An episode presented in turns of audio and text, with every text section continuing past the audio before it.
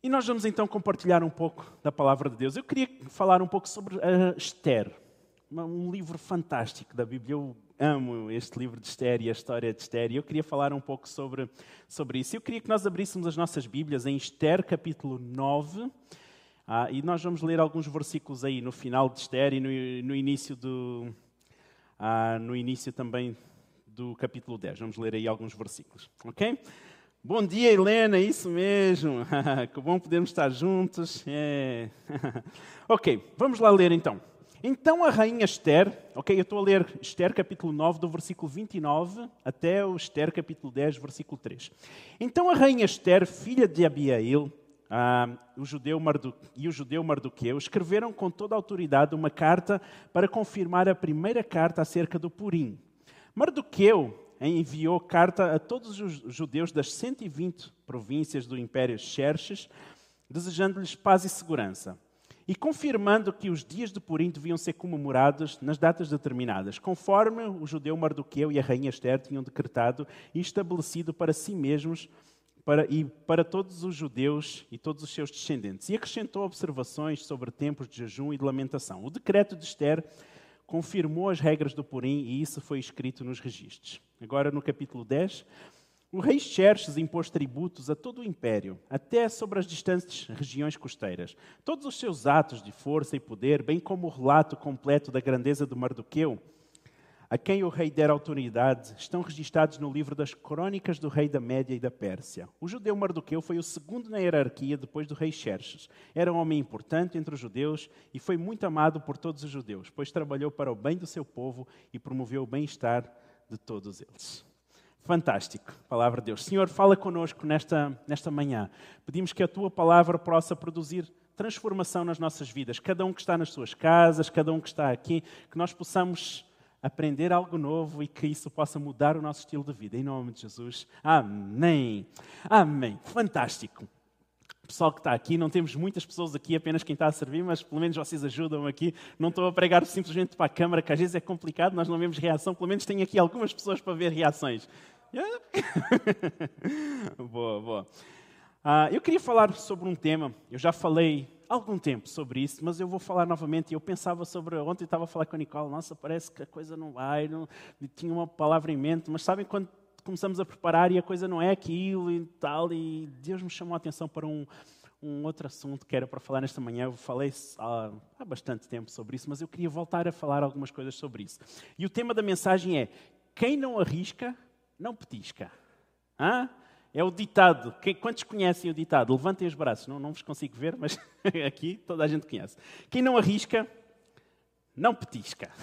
Sabem? Se nós fizermos sempre as mesmas coisas, nós vamos ter sempre os mesmos resultados. Se nós não fizermos nada novo, nós nunca vamos ver nada novo a acontecer na nossa vida. Nós temos que assumir muitas vezes o risco de falhar de fazer alguma coisa. É importante nós assumirmos esse risco. E o texto que eu comecei a ler é o final da história. Sabe aqueles, aqueles filmes que nós vemos que começam pelo fim e depois vão explicar a história? Este é o final da história. Nós vemos um povo a comemorar uma festa, a festa do Purim, que era a festa de libertação do povo ali, porque nós já vamos ver mais à frente, mas o povo estava condenado à morte, o povo judeu, ah, devido a várias coisas, nós vamos ver daqui a pouco, e de repente Deus, de uma forma milagrosa, os livrou, e, e de repente nós vemos aquele povo salvo, e eles festejam a festa do Purim, amém, aleluia, glória a Deus, e nós vemos ah, Mardoqueu, primo de Esther, ah, que foi o segundo na hierarquia. Acima dele, só o rei, rei Xerxes. Ele foi o segundo, um judeu, aquele que estava destinado a morrer, de repente é o segundo no reino. Vocês já viram que fantástico?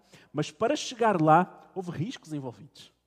Isto não foi, eles chegaram lá assim e a coisa aconteceu. Não, havia riscos envolvidos nisso. E é isso que eu queria falar nesta manhã. Quem não arrisca, não petisca. Eu gostava de começar por contar uma historinha.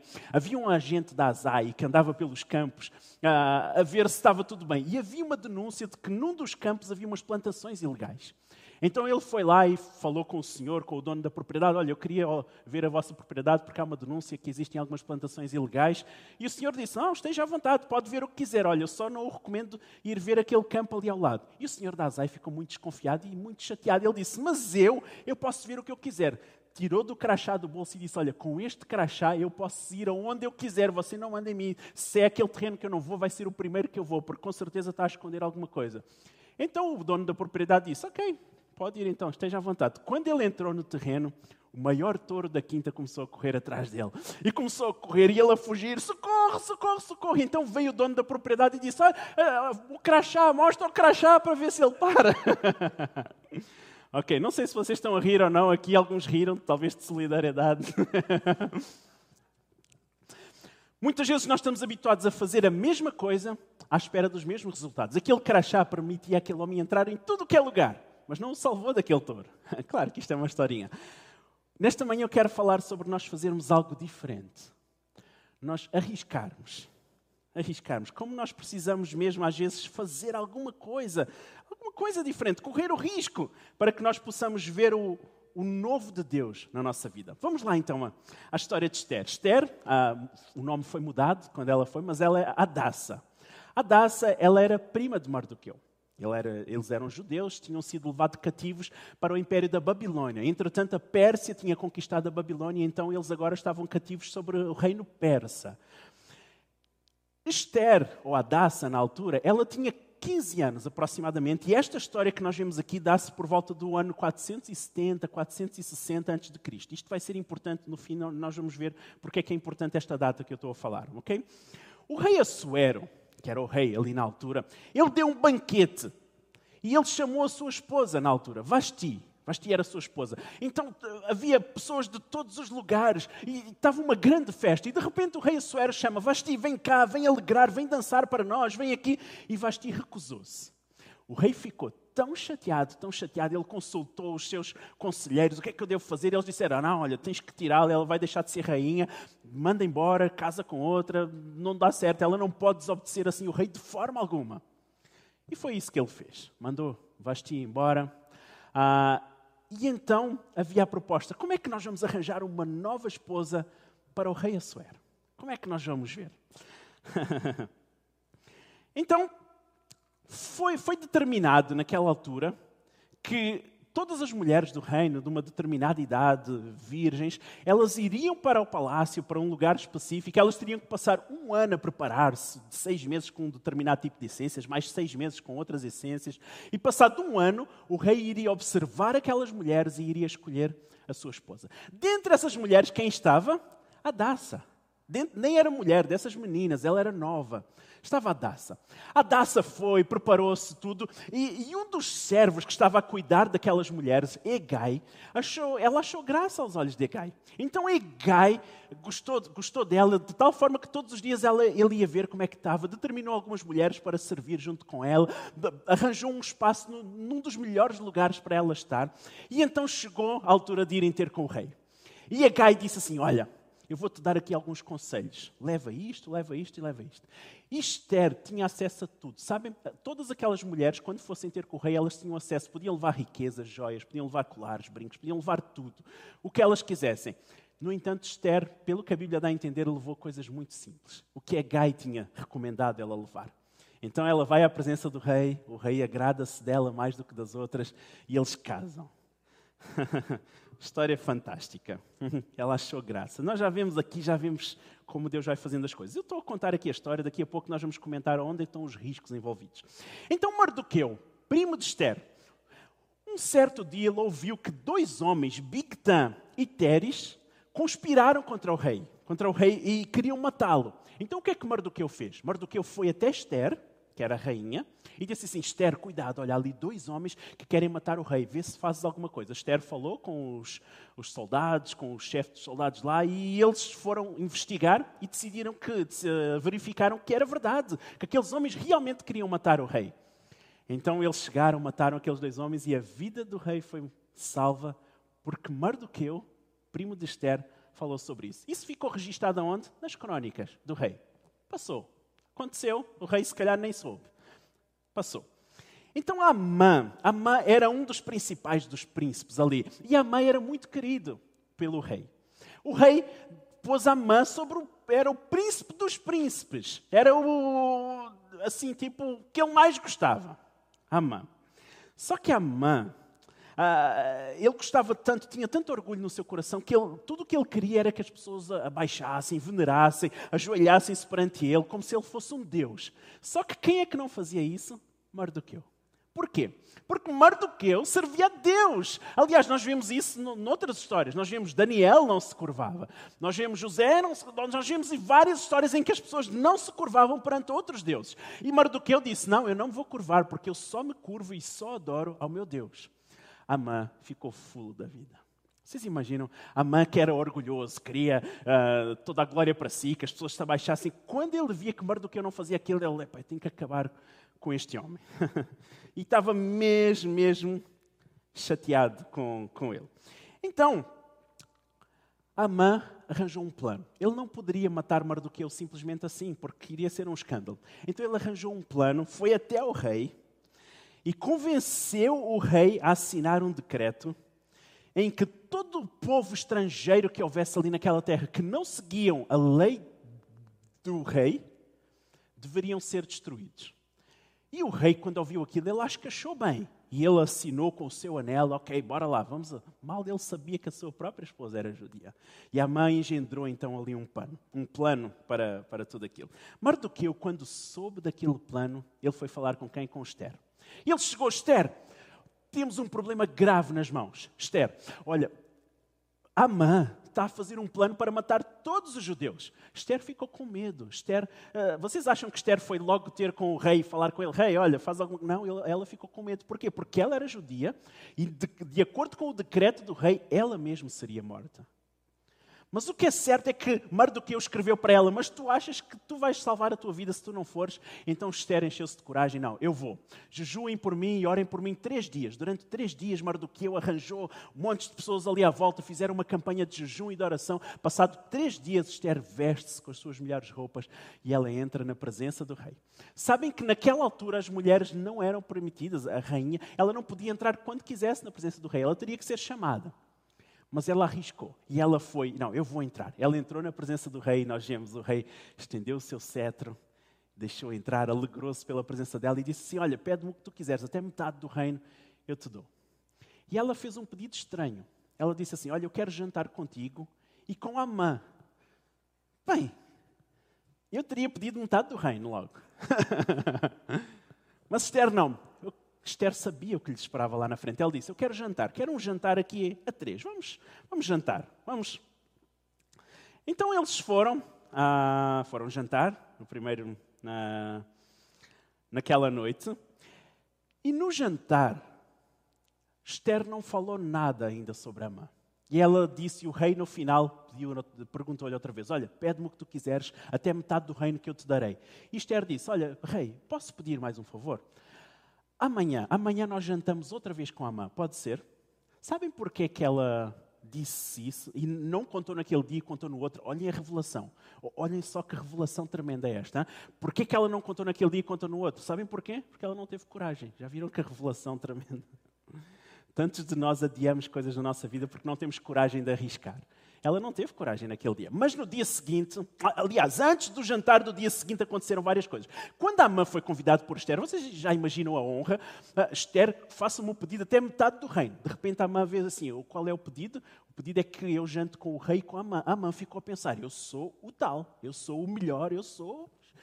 Eu, eu, o rei e a rainha. Tipo, eu sou o melhor de todos. Ele se achou o máximo, o máximo. Então o ego de Amã estava lá em cima. No dia seguinte, ah, durante a madrugada, o rei perdeu o sono. E ele foi ler as crônicas. O que é que estava escrito nas crônicas? Falamos há pouco. Que Mardoqueu tinha avisado Esther sobre dois homens que queriam matar o rei. Quando ele viu aquilo, ele disse: O que é que foi feito? Perguntou aos seus servos: Olha, o que é que foi feito para honrar a vida deste homem, de Mardoqueu? E eles disseram: Não, não foi feito nada. E o rei ficou, mas como nada? Temos que fazer alguma coisa. Então ele procurou quem é que estava ali perto e viu Amã. Então ele chamou, Amã, Amã, vem cá, vem cá. Olha, o que é que se deve fazer ao homem a quem o rei quer honrar? Amã estava com o ego lá em cima. Reparem, ele tinha acabado de jantar com o rei, com a rainha, só ele, só os três. O ego dele, eu sou o maior, sou o melhor de todos. Ele acha. Então ele diz assim: Olha, o que é que se deve fazer? Deixem-me ler aqui para não me enganar, porque devem-se dar vestes reais, ele deve montar no cavalo real e deve usar a coroa real e deve sair pela cidade apregoando. Assim se faz a quem o rei quer honrar. Bem, a mãe coego lá em cima, ele já imaginar, é é hoje à tarde que vou sair por essa cidade, toda a gente a dizer que é assim que se deve honrar, vou estar no cavalo do rei, com a coroa do rei. Bem, fantástico. Quando o rei ouve aquilo, ele achou muito bem, Amã, tu és fantástica, Amã, faz isso com Mardoqueu. Exatamente aquele com quem ele queria matar. Bem, vocês imaginam? A, a casa foi abaixo. Amã, ops, o que é que eu fui fazer? E a mãe vai para casa, fala com essa mulher, chateada, e o que é certo é que ele tem que fazer isso. Pega em Mardoqueu, Mardoqueu ah, veste com as vestes reais, monta no cavalo do rei, ah, usa a coroa do rei e sai pela cidade e a dizer: Assim se deve fazer a quem o rei deve honrar. Aliás, ele deve ter dito assim: Assim se deve fazer a quem o rei deve honrar, quer honrar. Imaginem só. O homem estava com o ego aqui em cima, no outro dia de manhã, cá embaixo. Mas então chega a hora deles jantarem novamente.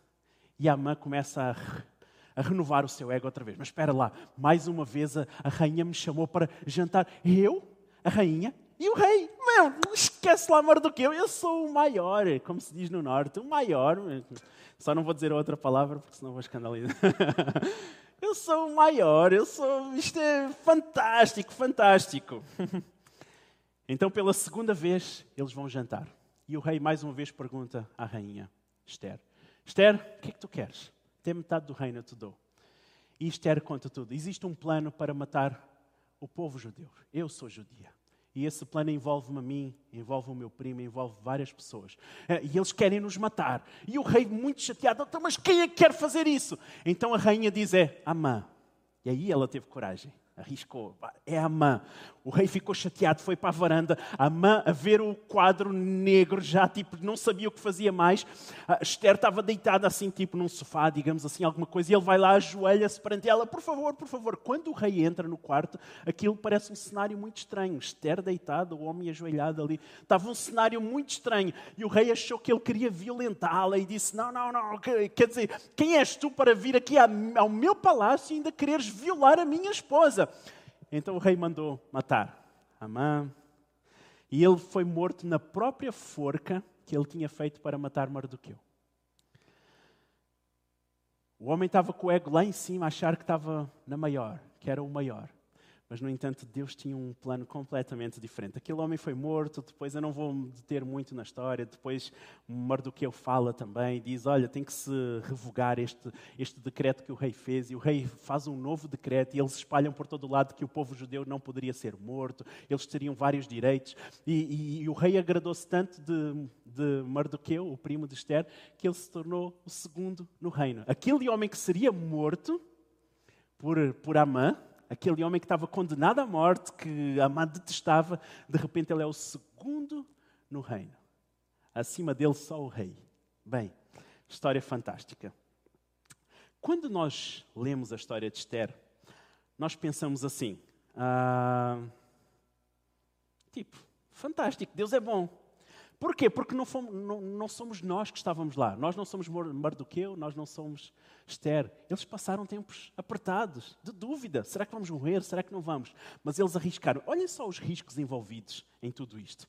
Em primeiro lugar, nós vemos Esther a arriscar em, em levar poucas coisas e ir de uma forma simples até ao rei, de acordo com o que Gai, o servo, tinha decretado. Tinha, tinha, tinha decretado, não, tinha aconselhado. Olha, leva, o rei gosta disto, gosta daquilo. Em vez dela se apetrechar de todas as joias, uns colares, uns brincos assim enormes, umas argolas, e um sapato da Valentino, e, e uma roupa da Carolina Herrera. E, e, não, ela foi de uma forma simples, de acordo com o que Gai tinha aconselhado. Ela arriscou. Ela, eu imagino Esther olhar para o lado e, e, aquela mulher toda arranjada e a outra toda, e ela olhava para ela: será que eu estou simples demais? Mas foi dela que o rei se agradou. Ela arriscou, pessoal. Ela arriscou. Em segundo lugar, nós vemos Mardoqueu a arriscar-se em denunciar Big Taters, aqueles dois homens que queriam planear uh, matar o rei, e Mardoqueu a denuncia. Ele podia ter sido morto. Imaginem só aqueles homens descobrirem que Mardoqueu tinha denunciado. Eles, em vez de quererem matar o rei, queriam matar Mardoqueu, que seria muito mais fácil de matar do que o rei. Ele arriscou.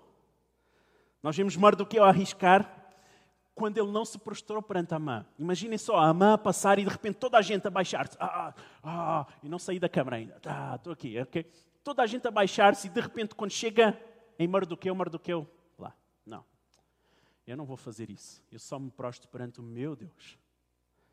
Ele arriscou ver toda a gente ao lado a fazer uma coisa e ele, pela sua consciência, disse: Não, eu não faço.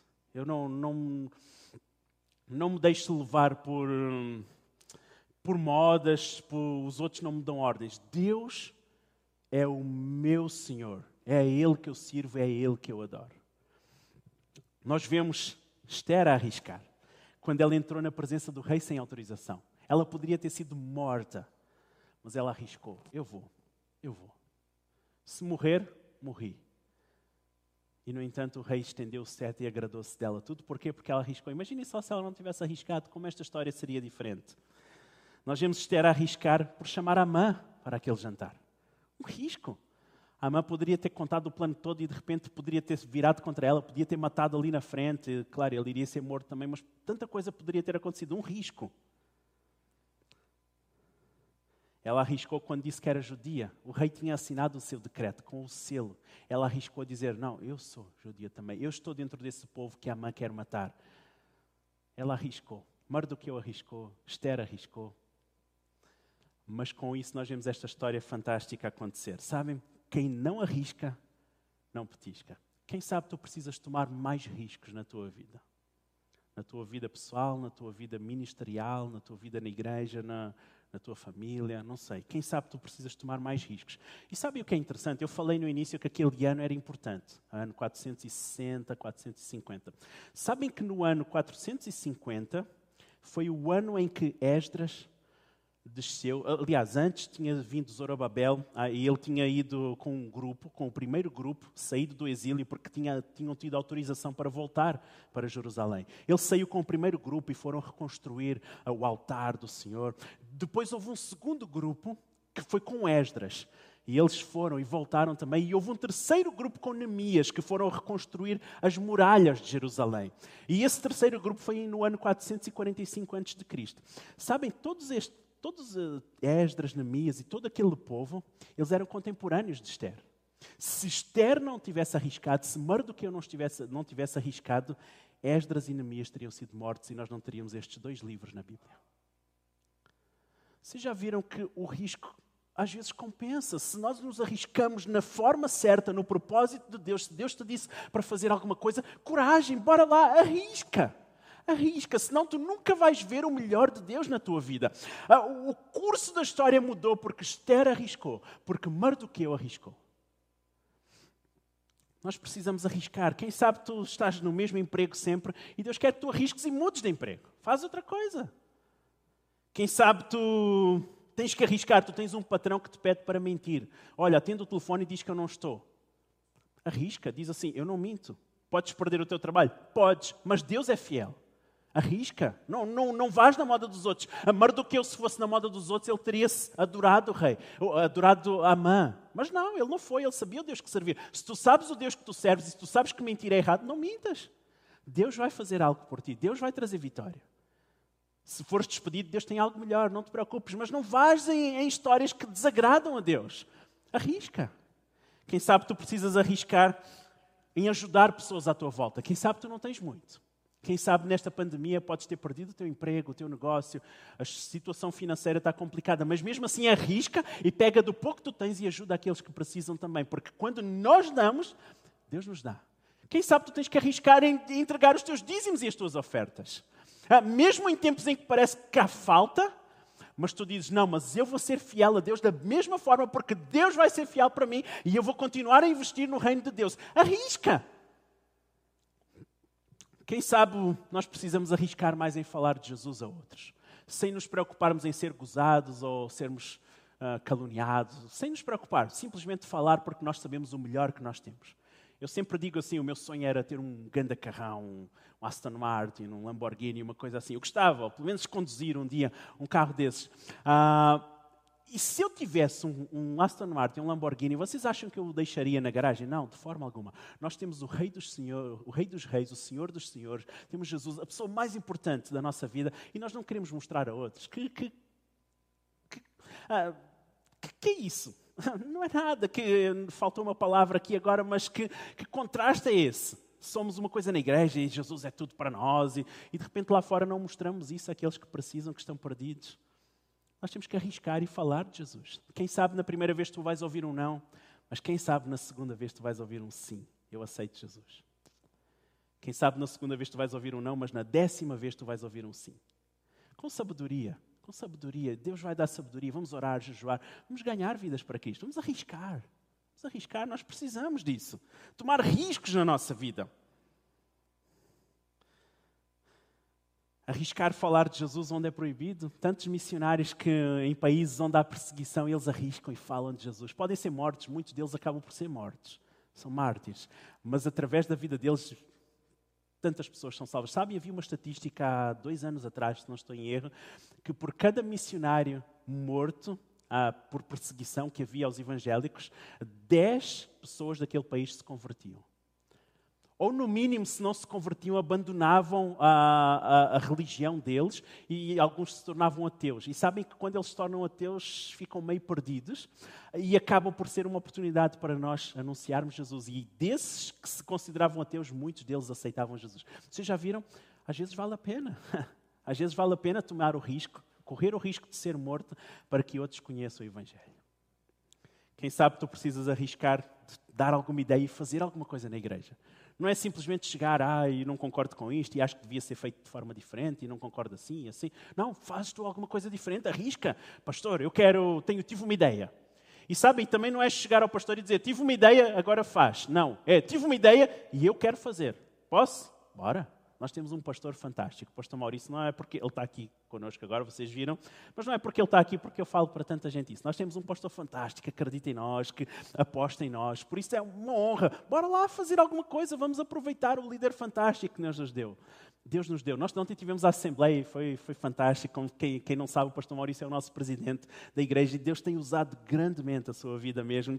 Nós temos a honra de ter um pastor abençoado, um pastor homem de Deus. Bora lá fazer alguma coisa, vamos juntar forças e bora para a frente. Arrisca, arrisca. Faz alguma coisa diferente, porque aí nós vamos ver resultados diferentes e a igreja do Senhor crescer neste lugar, o avivamento da margem sul, não é, pessoal? Que nós tanto oramos risco de ser missionário. Vocês acham que ser missionário é uma coisa, Deus fala e de repente nós vamos de boa? Não, é um risco. Sabem, o meu pai, quando veio para Portugal, ele deixou tudo. Vendeu carro, casa, não tinha nada. Não tínhamos igreja, não tínhamos espaço para nos reunir, não conhecíamos ninguém. Nada, nada. Uma terra estranha. Mas Deus deu um sonho. Deus deu um, na verdade, ele teve um sonho real, onde abriria a igreja. Quando ele chegou aqui, sem nunca ter estado em Portugal, ele chegou em Almada de alguma forma e ele reconheceu o lugar do sonho. E Deus permitiu que a, que a igreja fosse implantada aqui, onde nós estamos agora, a transmitir esta reunião, onde vocês se costumam reunir, aqui, neste lugar, em Almada.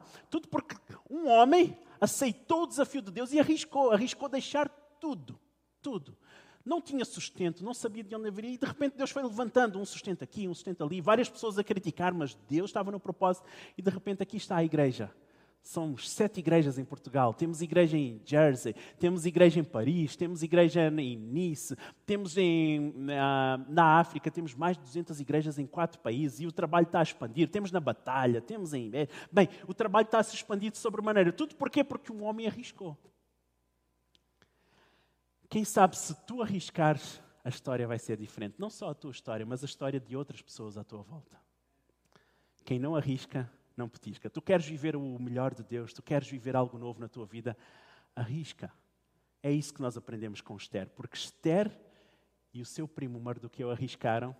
Nós vemos Neemias e Esdras a serem salvos e todo um povo a ser salvo. Nós vemos este povo a voltar para Jerusalém, nós vemos o templo a ser reconstruído, as muralhas da cidade a serem reconstruídas. Bem, tanta coisa, até chegar a nós. Tipo, a história poderia ter sido tão diferente se não tivesse sido assim, mas reparem a repercussão que tem quando nós arriscamos dentro da vontade de Deus. Por isso, se Deus te desse alguma coisa, se Deus te fez uma promessa, se Deus te chamou para alguma coisa específica, faz isso. Arrisca. Porque tu vais ver o melhor de Deus na tua vida. Vamos orar? Senhor, obrigado pela tua palavra e tantas vezes nós preferimos ficar na, na segurança do conforto.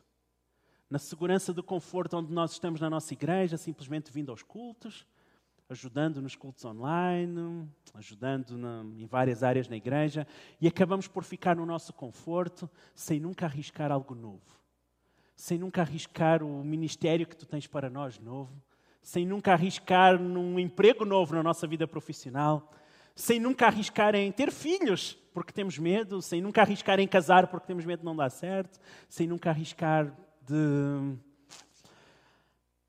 de sermos fiéis a Ti, mesmo no nosso trabalho, mesmo quando nos pedem para serem fiéis ou mentir ou alguma coisa assim, nós continuamos fiéis e fiéis aos princípios da palavra. Senhor, ajuda-nos a entender que quando nós arriscamos na tua vontade, tu estás lá na frente preparando todo o caminho. Ajuda-nos a entender isso, Senhor. Da mesma forma que nós vemos na história de Esther, como o Senhor preparou tudo. Um risco entrar na presença do rei, mas o rei estendeu o seu cetro. Um risco dizer que era judia, mas o rei se agradou dela. Mais do que um risco falar daqueles dois homens que queriam matar o rei, mas isso permitiu que ele fosse, que o rei se agradasse dele e o honrasse. Senhor, tantas coisas que nós vemos nesta história em que houve riscos envolvidos, mas em que tu estavas lá na frente permitindo que tudo se encaixasse, que tudo contribuísse para o bem dos que amam a Deus, como diz a tua palavra. Por isso, ajuda-nos a entender quais são as áreas em que nós precisamos arriscar. No meio de uma pandemia, Senhor, no meio de, de, um tempo tão difícil, eu creio que é o tempo em que o Senhor nos quer fazer crescer mais como igreja. Ajuda-nos a arriscar para falar o Evangelho aos nossos vizinhos, Senhor. Ajuda-nos a arriscar. Arriscar de falar do Evangelho aos, aos nossos amigos para que eles possam conhecer Jesus. Senhor, ajuda-nos a tomar esses riscos. Nós precisamos disso. Nós precisamos, porque só assim nós veremos o melhor de Deus. Só assim nós veremos a mão de Deus a fazer coisas novas e a nos levar muito mais além. E eu clamo por cada um que está nas suas casas, Pai, neste momento, tu possas entrar e possas trazer consciência em cada coração quais são as áreas em que nós precisamos arriscar. Dentro da tua vontade, claro que sim, mas ainda assim tomar a decisão de se atirar de cabeça. Se tu disseste que é assim, essa é a tua vontade, então nós vamos de cabeça, porque sabemos que o Senhor está lá na frente para nos segurar e o Senhor é aquele que não nos deixa cair. Clamamos mesmo por isso, em nome de Jesus. Amém. Amém.